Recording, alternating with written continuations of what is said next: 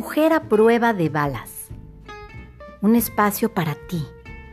Mujer que estás en busca de convertirte en una mejor versión de ti cada día. Una comunidad, un lugar de encuentro. De mujeres poderosas, valientes y que estamos en la lucha.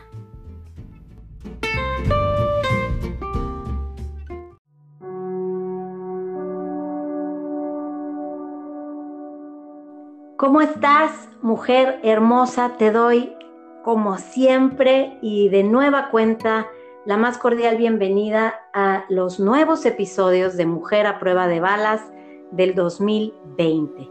Apenas el viernes pasado comenzamos nuevamente a, a transmitir estos episodios con un podcast que estuvo espectacular en donde nos reunimos cinco mujeres en pro de la paz, en este momento de desasosiego y de, y de mucha incertidumbre que vivimos en todo el planeta.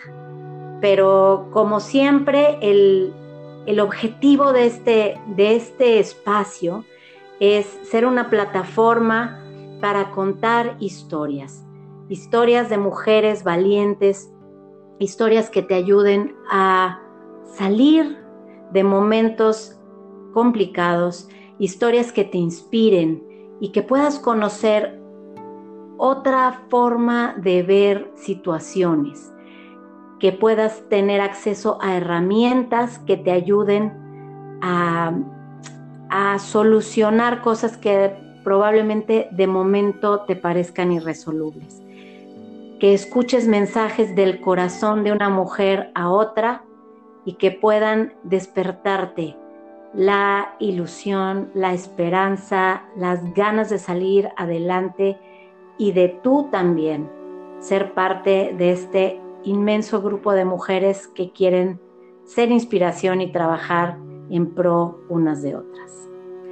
Es así que el día de hoy tengo una invitada que me parece, como todas las que vienen aquí a platicar contigo, espectacular. No tengo el gran privilegio de conocerla personalmente, pero sin duda es una mujer muy valiosa, una mujer súper valiente y que hoy viene a contarte una parte de, de su vida que la llevó a tocar un fondo esos fondos en donde muchas veces nos encontramos y mucha gente se pierde. Y hay otra que las usa de plataforma para, con trabajo, sí, dolorosamente sí, pero para salir adelante y, ella es una clara muestra. Su nombre es Rocío Montiel. Rocío es escritora, es autora de libros y tiene una especialidad en tanatología y ella habla de que su mayor orgullo y especialización y profesión es ser esposa y madre de cuatro hijos.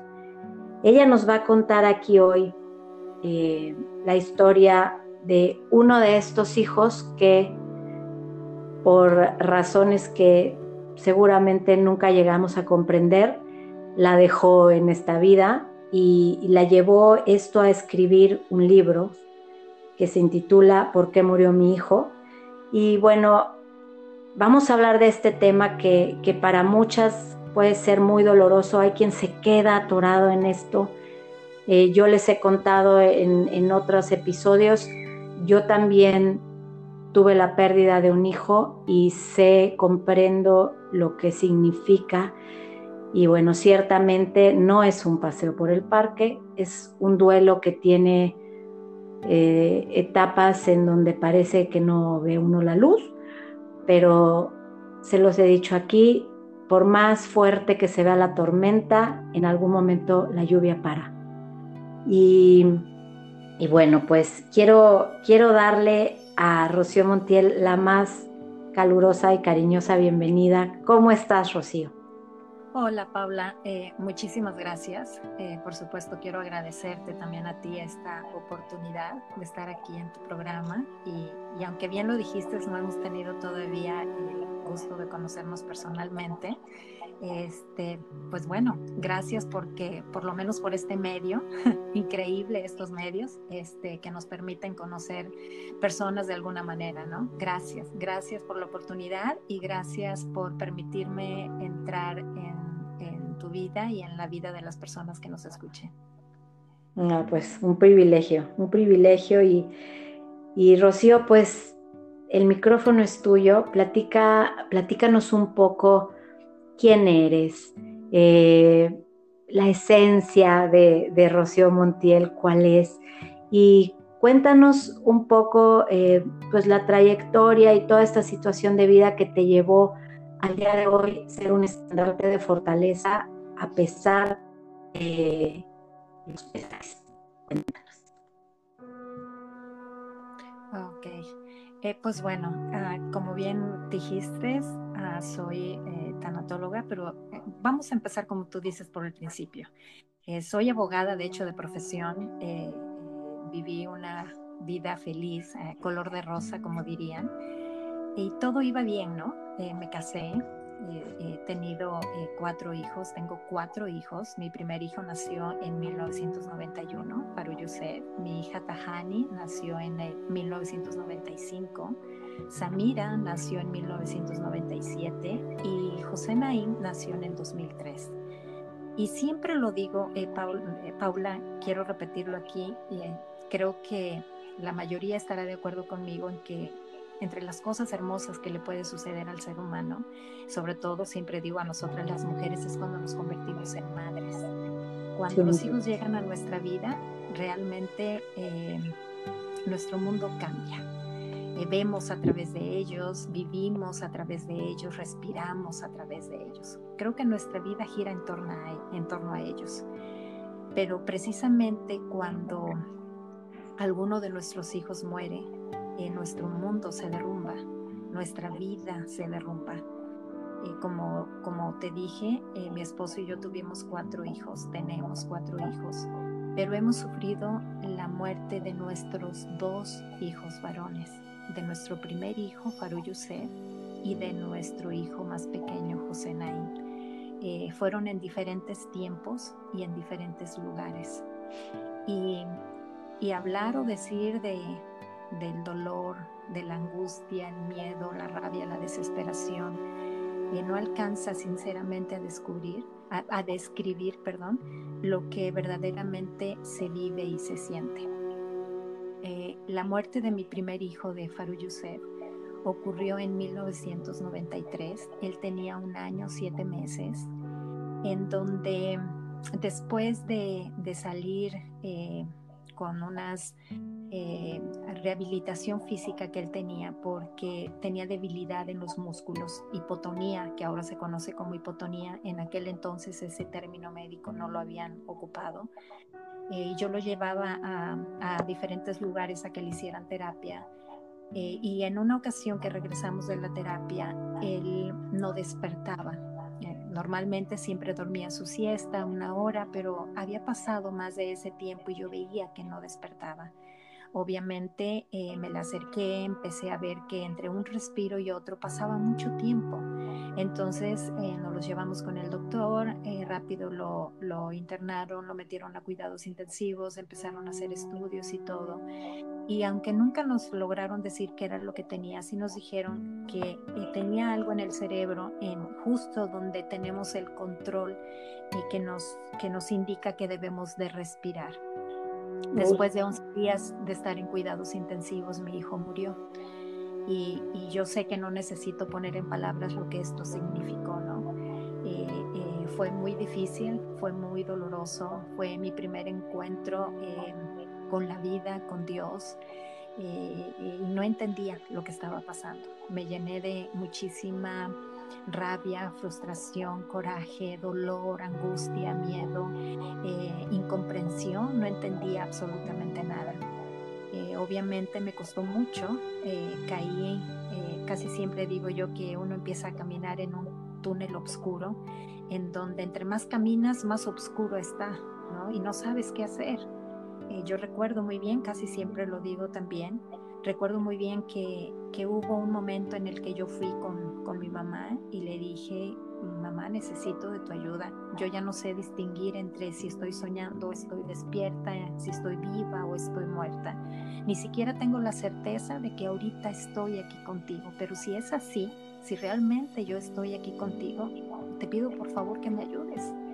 Obviamente mi mamá este, eh, no esperó más, en ese momento eh, eh, rápido hizo citas, nos movimos, nosotros vivíamos en un pueblo pequeño al norte del estado de Veracruz, así que bueno, ella hizo todos los movimientos y ese mismo día ya estábamos yendo a la Ciudad de México, obviamente para ver especialistas. pasó el tiempo, en 1997 fue cuando nuestra hija Tahani nació, ya después de que yo me había reintegrado nuevamente a la vida. Eh, obviamente no como la Rocío de antes, porque esta es una de las cosas que debemos de aprender. Eh, después de una pérdida, uno jamás vuelve a ser la misma persona de antes, eh, por más que lo queramos. Y, y, la mayor parte del tiempo la verdad es que tampoco queremos ser igual que antes porque sabemos que ya algo cambió, ¿no? Eh, eh, algo está roto, algo falta por ahí. Pues bueno, nació nuestra hija Tahani en 1995, después nació nuestra otra hija, este, Samira, en el, en el 97, y todo era eh, paz, había felicidad, dicha, por supuesto, el sol volvía a brillar, la vida volvía a tener color. Y en el 2003 llega nuestro otro hijo, José Naim era algo que no esperábamos. Eh, casi eh, los, mis tres embarazos anteriores habían sido planeados, habían sido, ok, me quiero embarazar y efectivamente me embarazaba enseguida, ¿no? Pero José Naín llegó sin previo aviso. Entonces, al principio, aunque nos destanteamos y decíamos no es posible, como, o sea, no, este, pues sí, sí, llegó. Llegó y, llegó, eh, nació en el 2003. Y cuando él nació fue como si yo eh, de alguna manera eh, le hubiera dicho a la vida, ¿sabes qué? Estamos en paz, nada me debes, estamos en paz.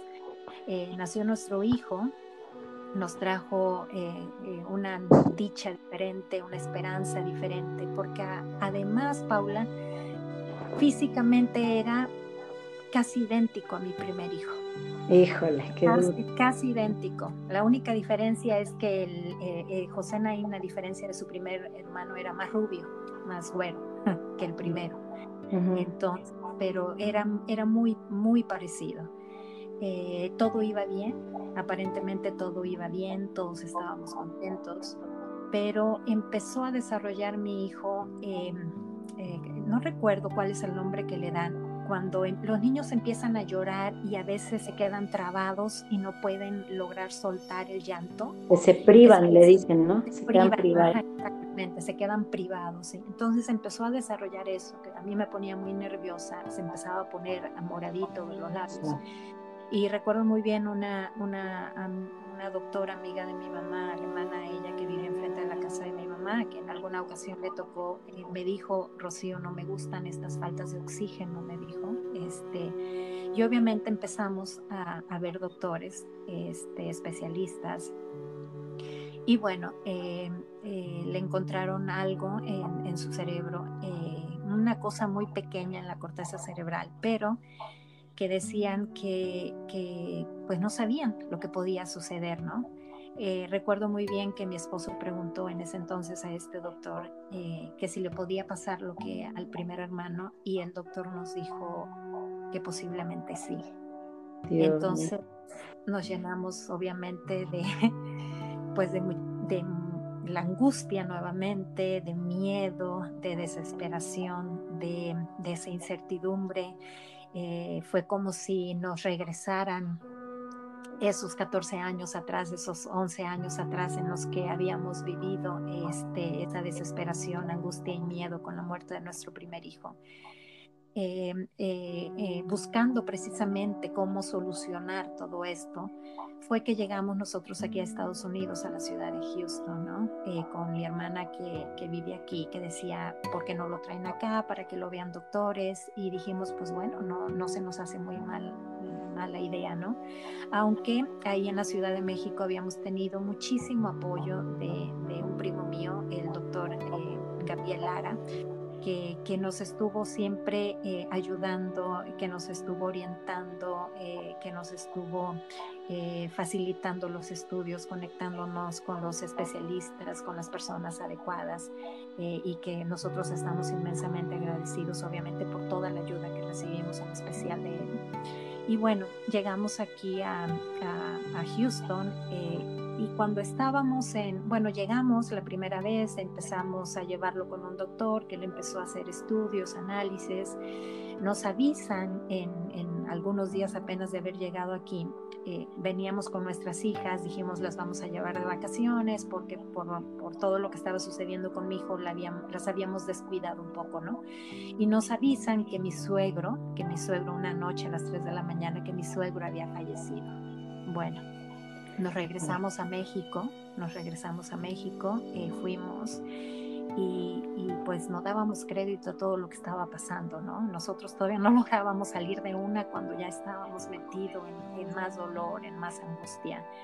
Eh, en diciembre nos volvimos a venir para Estados Unidos porque veníamos por los estudios que le habían hecho a, a, mi hijo y para seguir con, con, si había algún tratamiento o algo en especial que se le tuviera que hacer. Recuerdo que llegamos en diciembre y estando en el aeropuerto mi hijo vuelve a sufrir esa, esa falta de oxígeno, ¿no? Recuerdo bien que estábamos ahí, eh, todo el mundo corrió, paramédicos, este, todos ahí nos auxiliaron y bueno, para no ser el, eh, es la historia un poco más larga, eh, finalmente llegamos al, al hospital en donde lo empezaron a tratar rápido y pues bueno, empiezan a hacerte preguntas y surge el dato del hermano y lo relacionaron enseguida, ¿no? Este, estuvimos ahí en el hospital de diciembre a marzo del 2005. Nosotros entramos a finales del 2004 y, salimos en el 2005. Pasaron muchas cosas, Paula, estando en el hospital, eh, muchísimas cosas. Eh, entre ellas, cuando finalmente Josecito sale del hospital, los doctores nos dijeron que teníamos que buscar un lugar en donde vivir porque ya no podíamos regresar a México. Nuestro hijo estaba saliendo con eh, una traqueotomía, con oxígeno las 24 horas del día, con un botón en el estómago por el cual ahora se debía alimentar, eh, con máquinas eh, conectadas a su vida, ¿no? por llamarlo así. Entonces, el mundo nos volvía a cambiar, ¿no?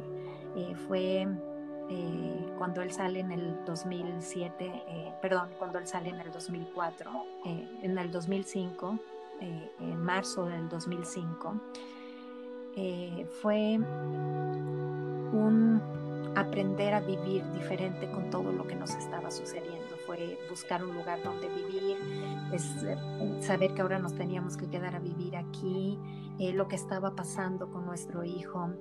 Eh, y fueron tres años en los que la ambulancia podía llegar a cualquier hora del día o de la noche, en el que eh, nuestras hijas eh, obviamente pues las metimos a la escuela en un país diferente, con personas que no conocíamos, con un idioma diferente, en donde a veces llegaban a la, al departamento y ya no, ya mamá no estaba porque había tenido que irse al hospital con el hermano, en donde a veces me pasaba yo meses en el hospital con, con mi hijo porque pues eh, tardaba su rehabilitación o la, emergencia por la cual yo había tenido que acudir, en donde mis hijas solamente, mi esposo y mis hijas podían ir solamente los fines de semana porque estaban en la escuela y donde no las dejaban estar en cuidados intensivos conmigo. Fueron tres años de locura, obviamente, de muchísimo dolor, de muchísima angustia, de muchísimo miedo. Como te dije hace un momento, es un aprender a vivir diferente, a sentir diferente eh, en donde nuestro universo, nuestro sol era la vida y, y, el que José Naim estuviera lo mejor dentro de lo que se podía estar ya en la condición en la que estaba. ¿Qué eh, edad tenía Rocío en ese momento?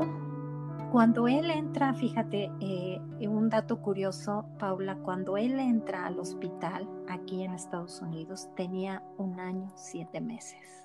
Chiquito. Chiquito y la misma edad que tenía el hermano cuando murió. eh, cuando él murió tres años después. Él murió de cuatro años este, y medio, eh, murió en el 2007, a finales, en octubre del 2007.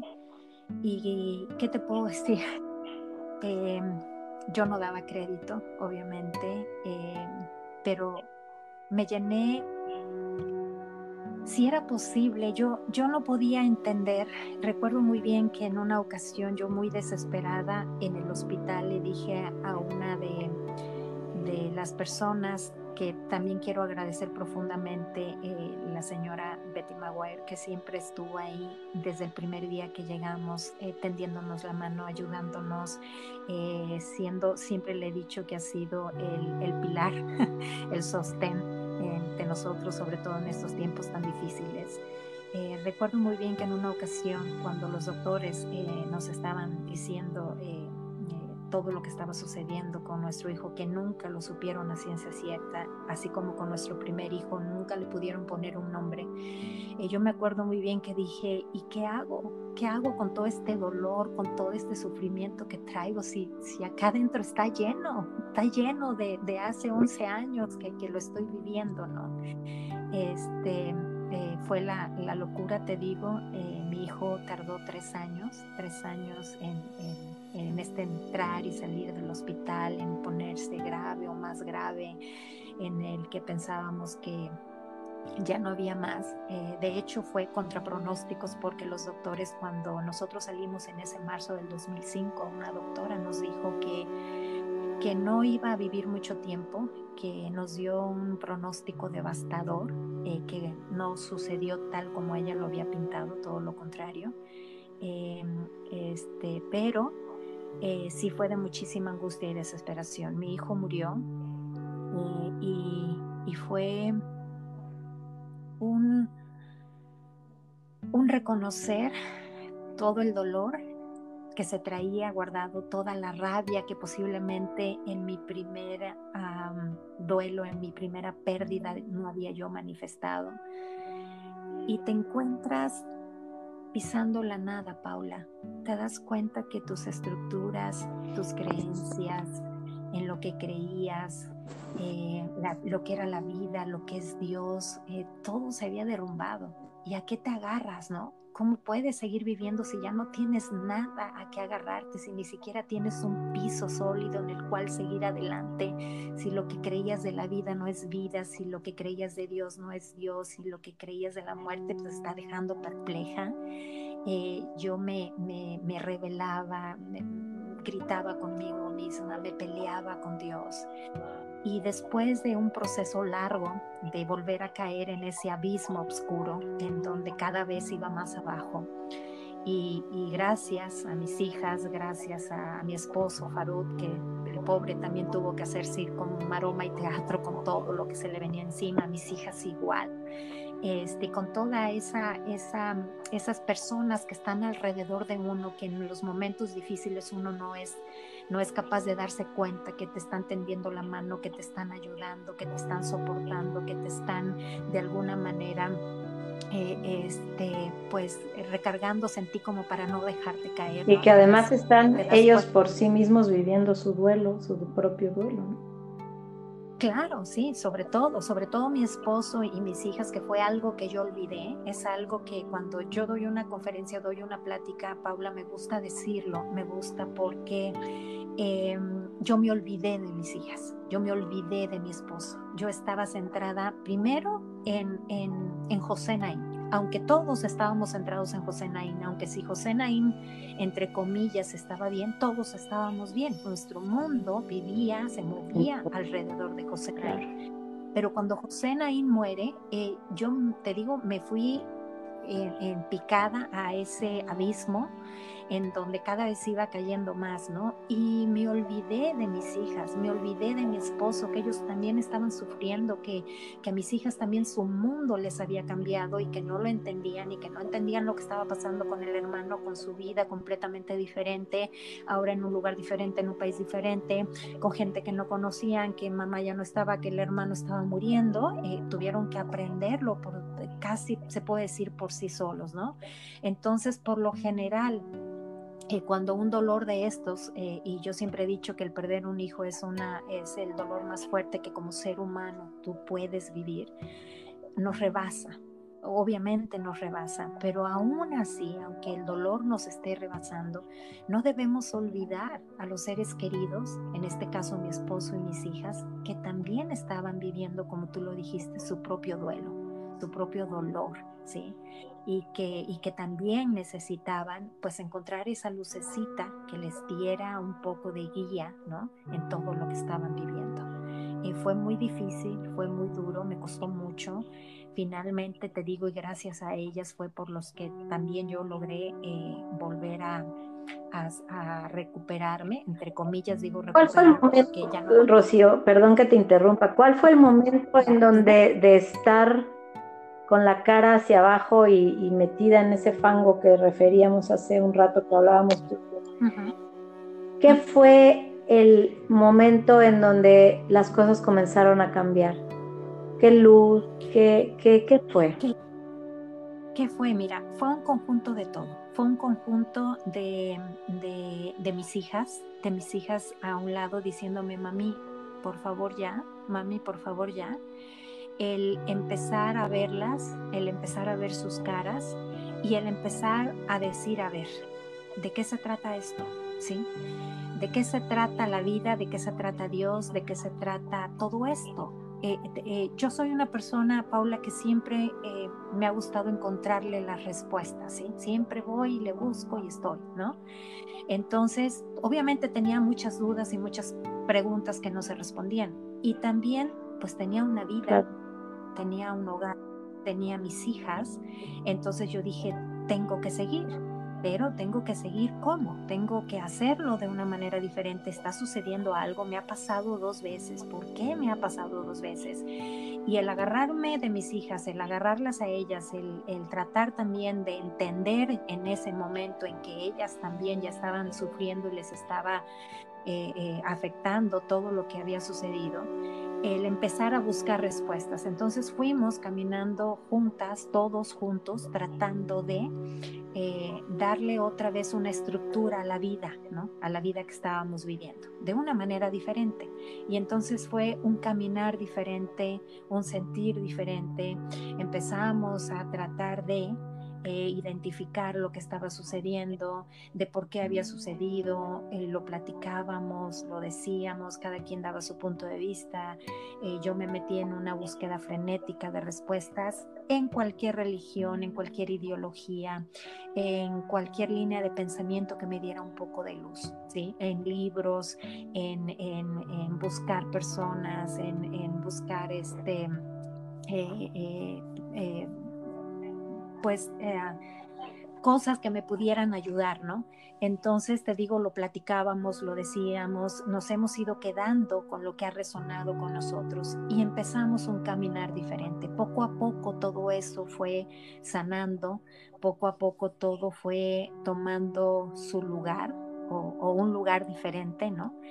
Pero eh, fíjate, este, Paula, una de las cosas que nos ayudó mucho, mucho, muchísimo también fue no excluir y no sacar a José Naín de nuestras vidas, sino todo lo contrario, hablarlo, decirlo, ¿sí? empezábamos a recordar cosas de José Naín y mis hijas me preguntaban cosas del primer hermano que no lograron a conocer. Y aunque al principio lo hacíamos con, con dolor, eh, después nos fuimos dando cuenta que eh, nos íbamos quedando con esos detalles bonitos, con esos detalles hermosos y se fue imponiendo el amor al dolor.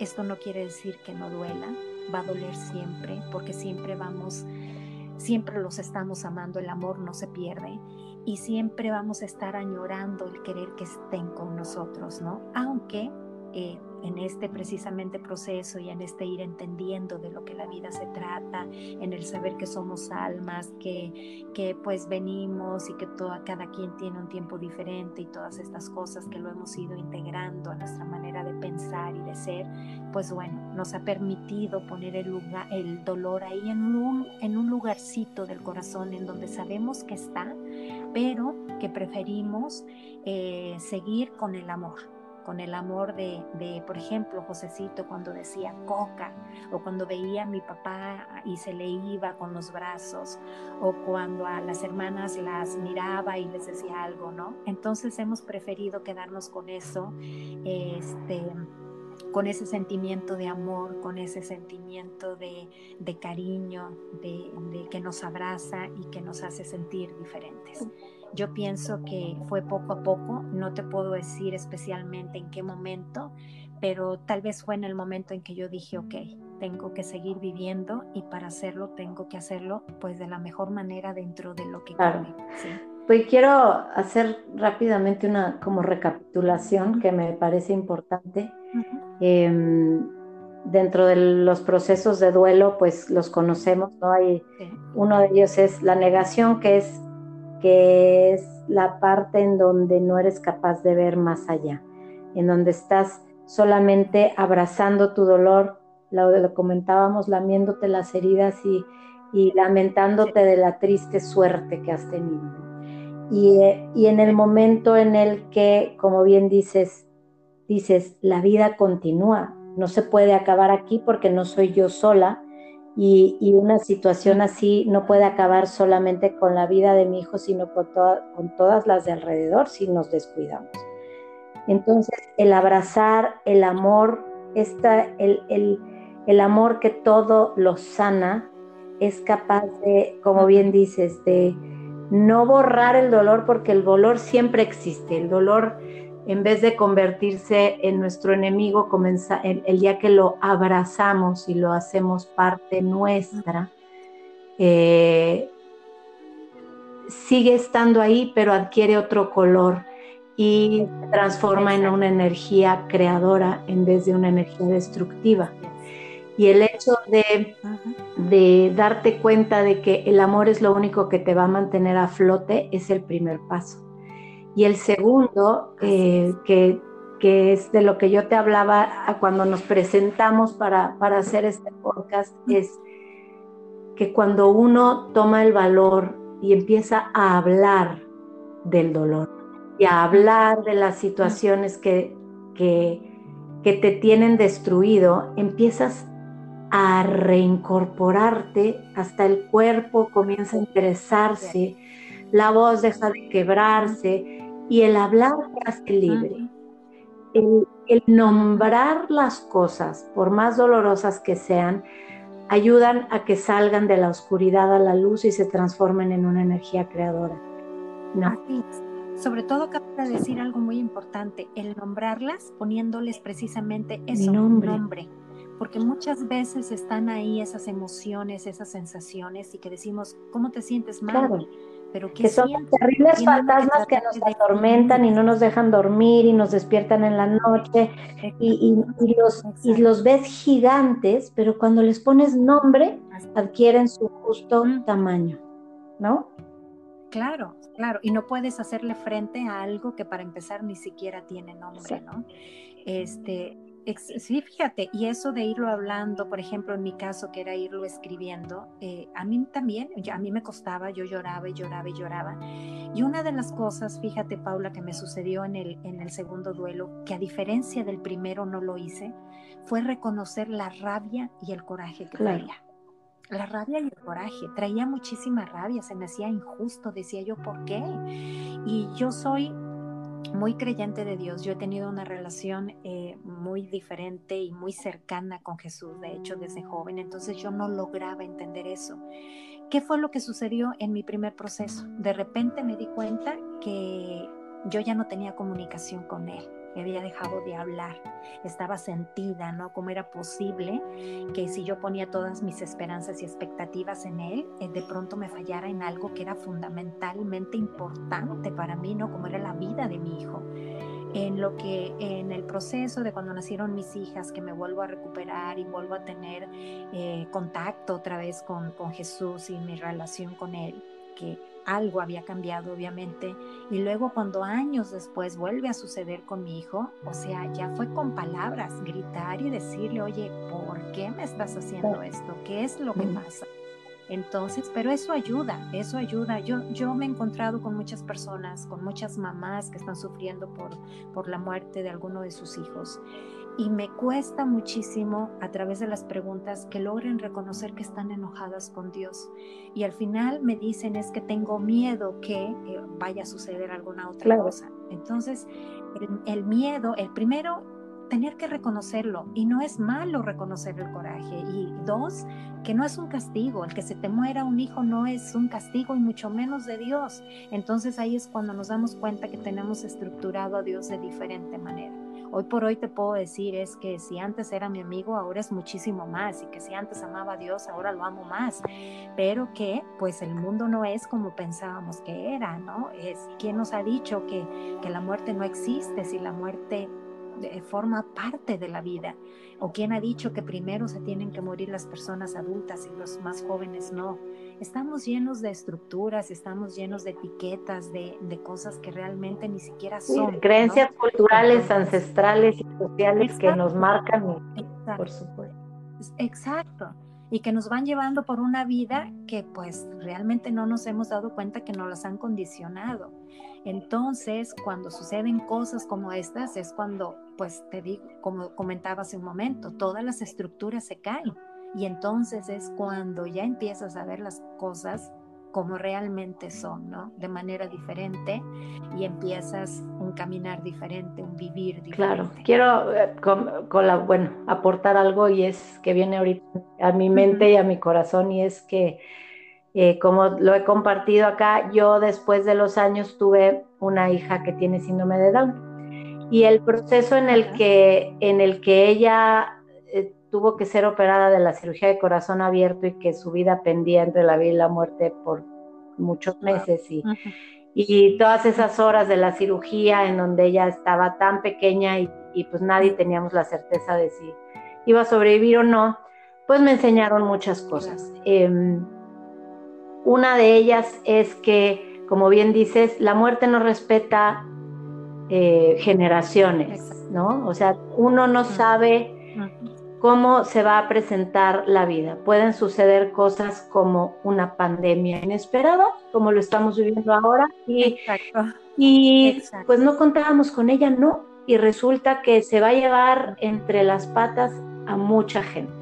Mucha gente, grandes, jóvenes, niños, y, todos los que quedemos, primero Dios quedemos, este, em, después de que esto pase, pues vamos a estar viviendo procesos similares a los que, a los que estás relatando aquí, que yo conozco a, título personal. Y yo un ejercicio que la experiencia ha dejado es, sobre todo con Lucía, mi hija, es yo no sé si su cuerpo, si su corazón, si su físico vaya a resistir muchos años. Yo no tengo esa certeza, pero tampoco tengo la certeza de si yo como mamá me voy a despertar mañana o me puede dar una embolia en la noche o si mi hija mayor va a salir a la calle o suceda inesperado y un día no estemos todas juntas como lo estamos hoy. Entonces yo he hecho este ejercicio al principio muy doloroso y hoy ya es lo practico día a día de a mis hijas se los, se los hago entender todos los días de no sabemos, yo no sé si mañana yo voy a estar para ti, pero debes saber todo lo que yo te amo, todo, que yo voy a hacer todo lo posible por estar contigo el mayor número de años hasta que tú estés lista para volar sola, pero si no fuera así, A, B, C, D, E, esto es lo que hay que hacer, ¿no? Tanto a nivel, las tengo entrenadas para la pérdida. ¿Por qué? Porque yo me he tenido que entrenar para la pérdida porque así como yo perdí un hijo, mi primer hijo, eh, que, te comentaba, yo no lo vi vivo, fue, fue nonato, ¿verdad? Pero, pero, pero pues eh, existió en mí y existe en mí y lo vivo y lo siento y me acompaña a la fecha, me acompaña todos los días, está en mi mente, en mi corazón cada vez que es el aniversario, sin yo recordar, porque yo no soy, no soy muy buena en las fechas, pero yo digo, algo, ah, hoy, hoy tiene un mensaje especial para mí. y es el día que cumple aniversario, ¿no? Eh, por decirte un ejemplo. Pero a lo que voy es, la experiencia de dolor la puedes usar así. Así como la gente que hemos vivido grandes pérdidas. Yo tengo un dicho que dice, la gente que ha vivido tormentas ve llover y sonríe. ¿No? Porque sabes que puede llegar una tormenta, pero estás listo para enfrentarla. Porque ya te sabes el camino de salida. Entonces, este ejercicio que estamos compartiendo tú y yo el día de hoy a través de este medio es a decirte a ti, mujer, que estás, eh, que estás inmersa, que hay una vía de salida. Hay una vía de salida que es fácil, no es fácil, que necesitas trabajar en ti muchísimo. Necesitas acercarte a las fuentes de amor que tengas a la mano, hazlo que necesitas leer mucho, que necesitas cultivar tu corazón, tu espíritu, tu alma, que necesitas acercarte a lo que tú creas, si es Jesús, si es Dios, si es Buda, si es lo que quieras, pero si tú no tienes un acercamiento espiritual, es muy difícil que logres salir adelante porque al comprender que no la espiritualidad está adentro de uno la religiosidad está afuera, pero la espiritualidad está dentro. Cuando tú conectas con Dios en ti, lo llevas contigo y te das cuenta que todos estamos unidos y que todos somos una sola cosa y que la gente que está viva y la gente que te dejó está dentro de ese todo por siempre y para siempre. Entonces dejas de, de penar por la pérdida porque sabes dónde encontrarlos y es adentro tuyo. Todas esas son cosas, así es. reflexiones a las que yo he llegado después de, de mis caídas, ¿no? No, sí, y es un aprendizaje increíble, Paula. Y algo que dijiste es la espiritualidad. Fíjate que dentro de la tanatología y, eh, eh, nos enseñan, ¿no? Y incluso ahorita con la pandemia esta, estamos viviendo un proceso de duelo. Eh, cualquier pérdida que a uno lo desequilibre emocional, física o espiritualmente hablando y te provoque dolor, lo queramos o no, nos demos cuenta o no, ya estamos en un proceso de duelo. Como por ejemplo el haber perdido la salud, la libertad eh, todo lo que estamos viviendo actualmente, ¿no? O cuando pierdes a un ser querido. Y la tanatología te acompaña en el proceso de duelo. Pero una vez que tú ya pasaste todas las etapas, la negación, eh, la furia, la negociación, eh, la depresión, finalmente llegas a la aceptación, entonces dices, ¿y ahora? Ahí es cuando te tienes que agarrar de lo espiritual, si es que no siempre, pero ahí es cuando más necesitas hacer tu trabajo espiritual para volverle darle forma a la vida, para darle sentido a ese vivir, a ese seguir, de lo que se trata estar aquí, ¿no? Entonces sí es muy importante cultivarnos, cultivar sobre todo el espíritu, es esencial, como bien lo dijiste. Por supuesto. Y tú, me hablabas de, de, dentro de tu trabajo en la tanatología, cuando te encuentras gente que no quiere salir de su dolor, ¿no? Eh, que tú le dices, sal de ahí, hay un camino hacia afuera, como lo acabo yo de decir, pero la persona no quiere salir de su dolor porque también nos hacemos, ¿cómo se dice? Nos hacemos codependientes de ese dolor porque ese dolor le da sentido a nuestra existencia. ¿Qué le podrías decir tú desde tu experiencia como pues tanatóloga a alguien que nos esté escuchando que por alguna razón no quiere salir de su dolor? Para empezar, eh, Paula, mira, es, es muy difícil que reconozcan que no quieren salir es muy difícil que reconozcan que están ahí, porque cuando tú reconoces que, ok, lo que no quiero es salir, pues ya es un gran paso, ¿no? Pero una de las cosas muy acertadas es lo que tú dijiste, siempre hay una salida, y no una, hay muchas salidas viables, muchas salidas que, que te van a permitir eh, ver tu pérdida de manera diferente. Eh, una de las cosas, lo comentábamos también antes, que eh, a mí antes yo veía alguna persona que estaba, que no quería salir, que de plano eh, estaba muy centrada en, su duelo, en su dolor, en su pérdida y que no quiere ir más allá.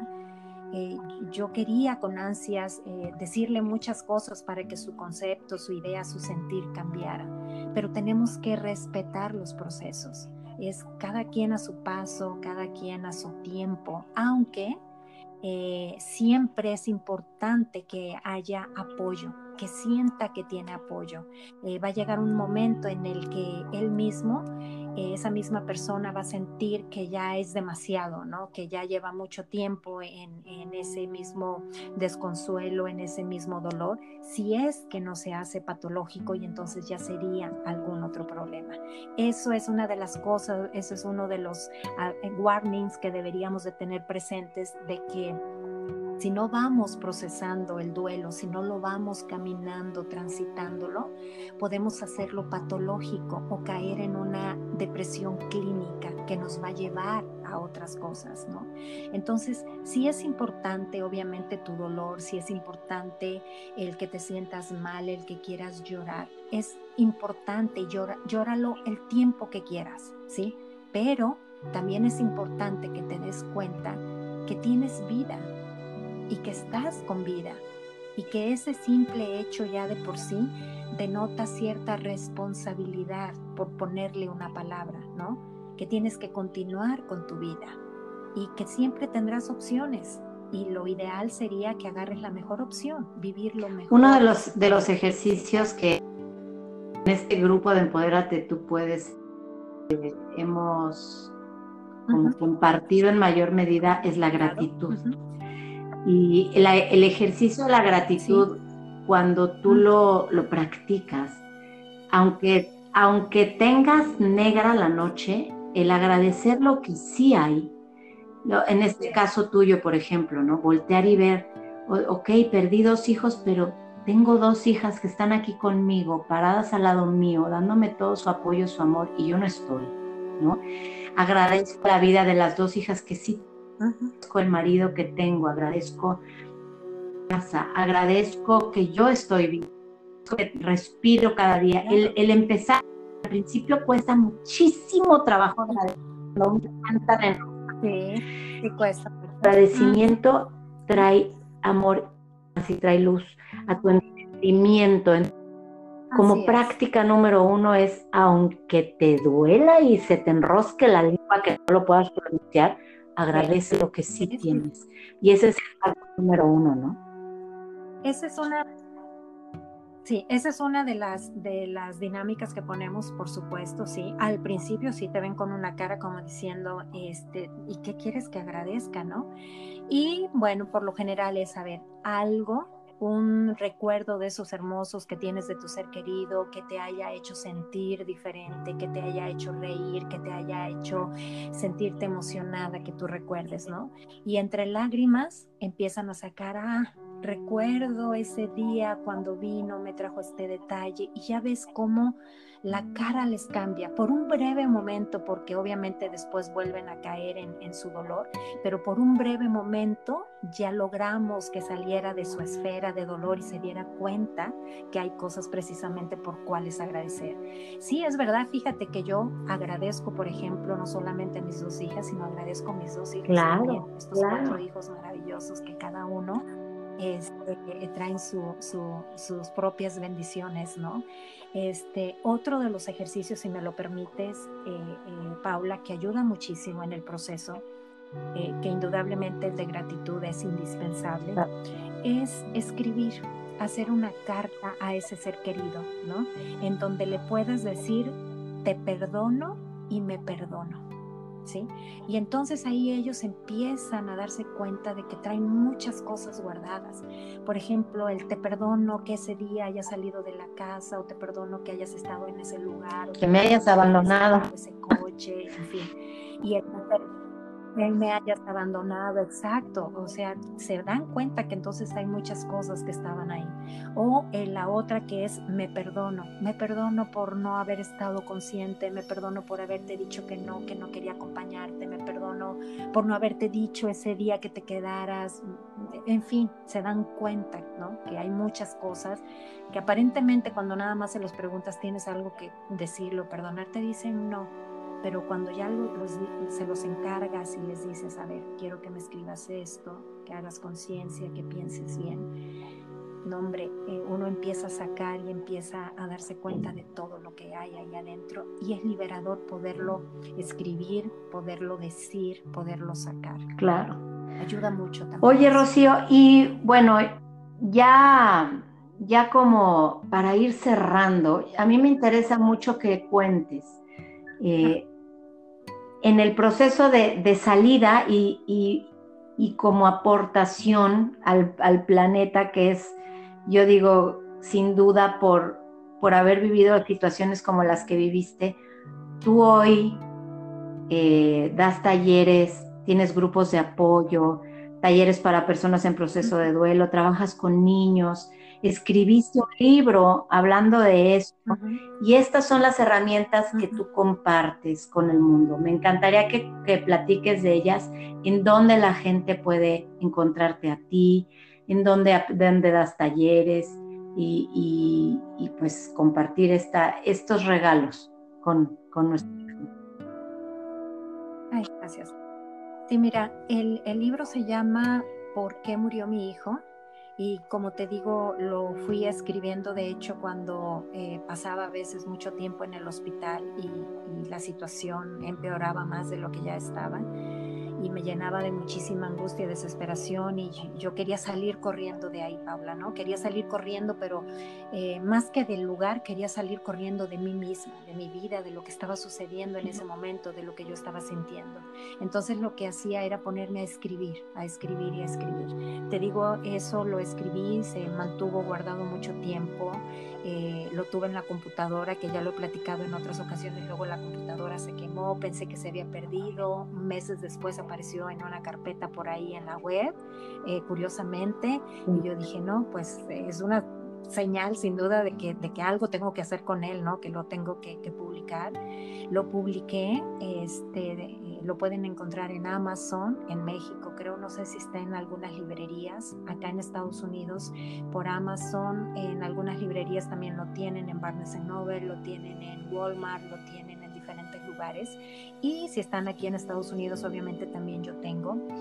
Eh, como bien dijiste también, estoy dando talleres, doy talleres para personas en proceso de duelo, doy talleres para las personas que quieran también conocer acerca de la tanatología, personas como enfermeras o personas que están al cuidado de personas mayores o personas con necesidades especiales o que tienen eh, de alguna manera eh, mm. enfermedades terminales, ¿no? Eh, también doy talleres para niños. Eh, al principio era para niños con que ah, hubieran pasado por alguna pérdida, eh, por lo general de algún familiar, de algún ser querido, aunque poco a poco se fueron involucrando ya niños con, con pérdidas no precisamente de un ser querido, sino que dejaron su país o que eh, sus papás se divorciaron o diferentes, eh, diferentes pérdidas al fin y al cabo. Eh, doy talleres aquí en la ciudad de Houston para niños, para, para las personas adultas. Estoy próximamente por ir a algunas otras ciudades, pero bueno, todavía no, no es muy seguro con todo esto. de hecho, tenía un taller el sábado que viene, pero obviamente se canceló por tomar las medidas precautorias que nos están pidiendo que hagamos. Y por teléfono o vía Zoom, Skype, eh, he dado también eh, consultas, las personas me llaman, también lo pueden hacer si gustan. Me pueden encontrar como Rocío Montiel en mi página de Facebook y, o por mi teléfono, no sé si claro, dar claro que sí, claro, si, si, tú quieres, si tú permites que te busquen, adelante. Claro, por supuesto. Mi teléfono es el 281-917-0566. Estoy aquí en, Houston. Eh, me pueden hablar y desde cualquier parte eh, podemos hacer eh, una videollamada o una llamada normal. También así hay personas que me llaman de diferentes lugares y así lo hacemos. Entonces, como ustedes gusten, yo les quiero eh, decir y recalcar lo que ya dijimos es que siempre hay una salida. Por muy oscuro que, se vea el panorama, por muy largo que veamos ese túnel o por muy oscuro que estemos viendo, eh, siempre hay una salida y una salida que nos permitirá ver la luz, que nos permitirá ver la vida eh, de diferente forma, eh, que nos permitirá sentir con el amor con el que hemos sido creados y con el que llevamos aquí adentro. Solamente tenemos que permitir eh, que salga, que fluya, que le demos su espacio para que pueda enseñarnos, para que pueda guiarnos en, en este proceso maravilloso. Qué hermoso. Wow, qué hermoso. Te agradezco tanto, Rocío, el, agradezco a la vida el haberte puesto en mi camino el, haberte podido conocer, el poder tener contacto contigo. Yo estoy segura que, este, pues esta situación que estamos viviendo ahora va a traer después de, que pase muchos procesos de duelo, porque como bien dices, no es nada más la pérdida de alguien, sino todos aquellos que pierdan bienes materiales, empresas, eh, que su vida cambie radicalmente después de esta pandemia por razones que hoy desconocemos. Está cambiando, está cambiando ahorita, Paula, que, yo quisiera, eh, estamos ya en un proceso de duelo prácticamente todos, porque el simple hecho de que te digan te tienes que quedar en casa, no es lo mismo cuando uno lo dice voluntariamente, no, a mí me gusta estar en mi casa, no salgo, pero cuando ya te lo dicen, entonces como que te revela, ¿no? Dices, oye, no. Este, estamos en un proceso de duelo que estamos viviendo todos a nivel global es verdad, y, obviamente eh, lo que suceda después, pues posiblemente se va a notar muchísimo más los efectos que está teniendo. Y esta pues es una invitación a ti que estás escuchando a que conozcas cómo es un proceso de duelo, cuáles son las etapas de un proceso de duelo, que, que si tienes necesidad de acercarte a alguien que te apoye, ahí está Rocío Montiel, te acaba de dar su teléfono directo para que puedas, si, no quieres llamarle, mandarle un mensaje por WhatsApp y decirle, levanta la mano y di, aquí estoy, necesito ayuda. Eh, algo de lo que yo ofrezco en este podcast es que todo aquel que quiera o toda aquella que quiera contar y hablar de lo que le pasa puede ser de forma expresa, como lo estás haciendo tú, dando su nombre, siendo formando parte del podcast, me pueden mandar su historia escrita a mi página web www.paulamzaragoza.com y yo la leo aquí. Me pueden buscar a través de las redes también como a Rocío, Paula M. Zaragoza en Facebook y yo me las contacto. Si no quieren dar su voz, yo soy su voz. Si quieren contarme de forma escrita, lo leemos y pero no te detengas, no permitas que nada detenga tu marcha, que nada detenga tu vida. Hay tantas cosas por las que sonreír, tantas cosas que agradecer, tantas cosas para, para poder vivir. Y, y hoy más que nunca, acércate a toda la gente que está abriendo sus portafolios de servicios, porque los hay tantos. Toma cursos, lee, habla con gente que, sea experta en el tema que tú necesites, eh, abre tu corazón, date a los demás, hagamos un círculo, un cinturón de energía positiva que nos ayude a sobrellevar este momento y a salir adelante todos juntos cuando esto termine. Te hago esta invitación. A Rocío le agradezco desde el fondo de mi corazón su presencia. Te abrazo hasta allá a Houston y, bueno, esperemos que esta sea la primera de muchas, de muchas intervenciones que tengas. Después podemos eh, hablar más a detalle de la tanatología, del tema que tú quieras. Este es tu espacio, tu casa. Y gracias por estar aquí.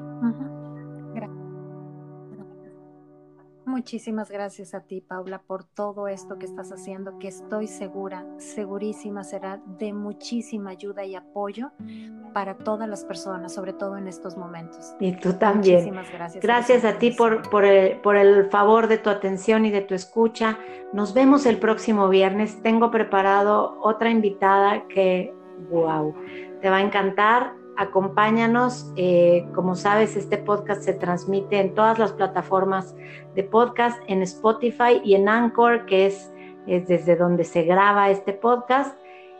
Nos vemos el próximo viernes. Recuerda vivir por un día de conciencia y nunca olvides, cambias tú y cambia el mundo. Te abrazo fuerte. Lindo día.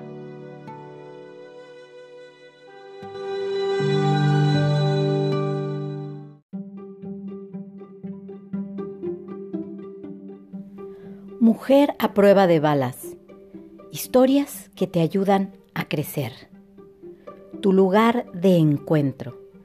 El espacio en donde tú, mujer, puedes conocer y compartir tu riqueza. Visita y suscríbete a nuestra página www.paulamzaragoza.com y pertenece a esta comunidad de crecimiento. Síguenos en nuestras redes, en Facebook e Instagram y te espero la próxima vez. Por un día de conciencia. Y recuerda, cambias tú, cambia el mundo.